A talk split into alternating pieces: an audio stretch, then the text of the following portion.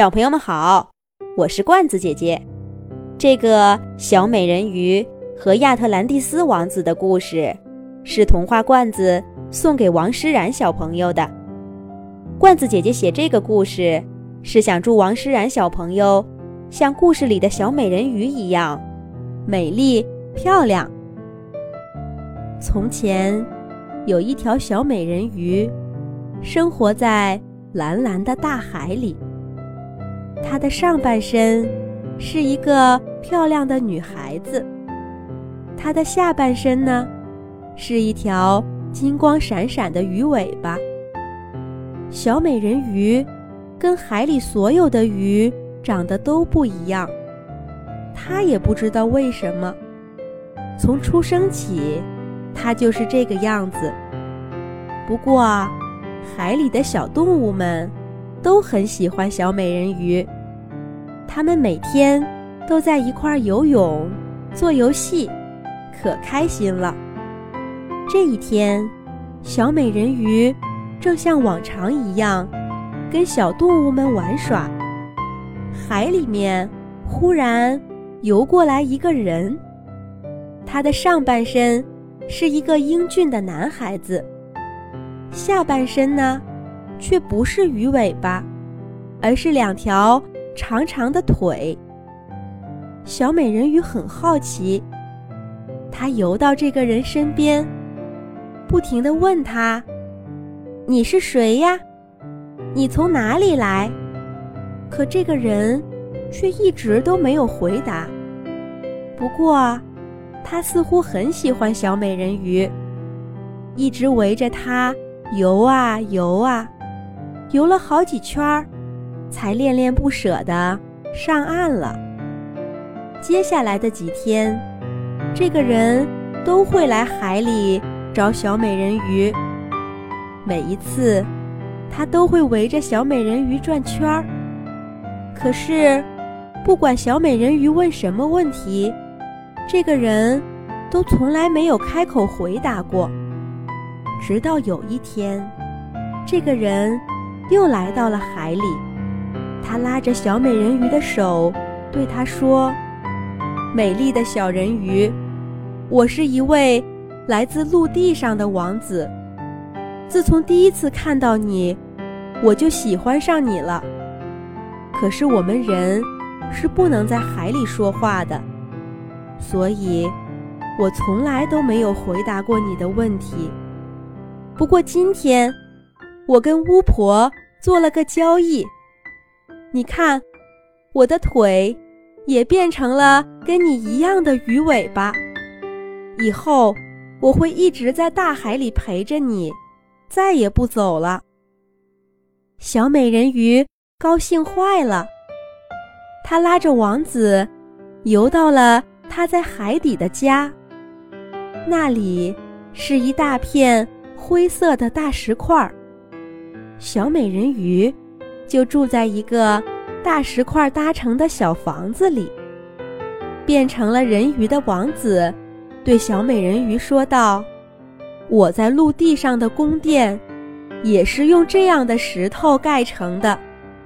我要在这海里为你建一座最美丽、最雄伟的城堡。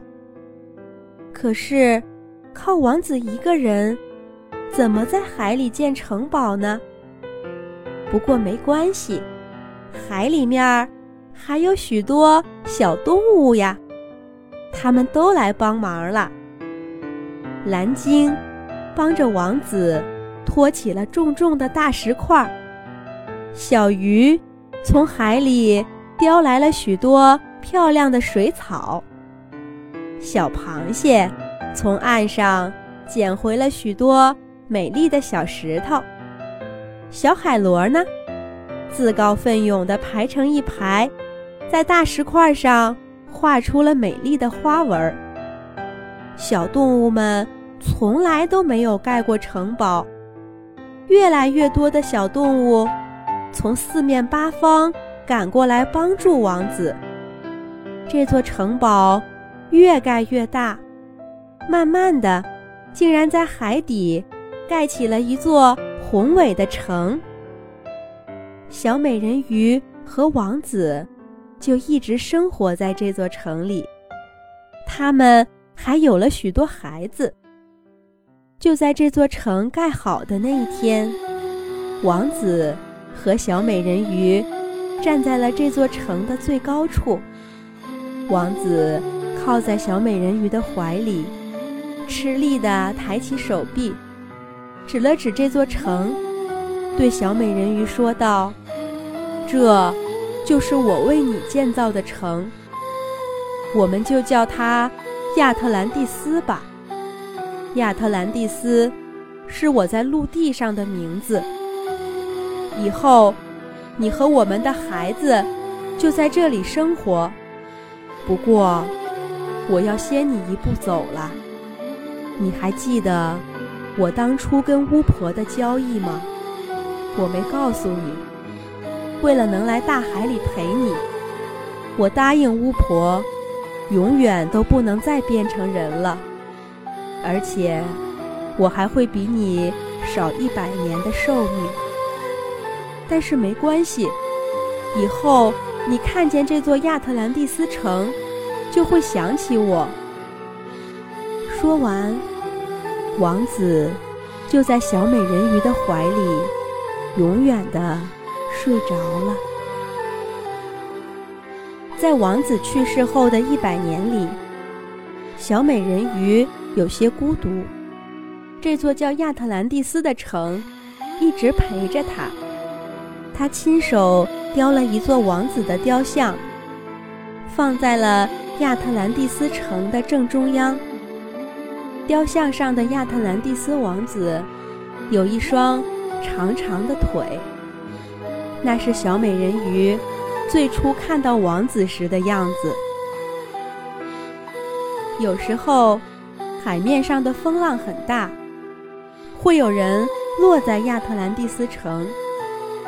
小美人鱼和她的孩子们，都帮着这些人重新回到了岸上。慢慢的，陆地上也流传着关于亚特兰蒂斯城和人鱼的传说。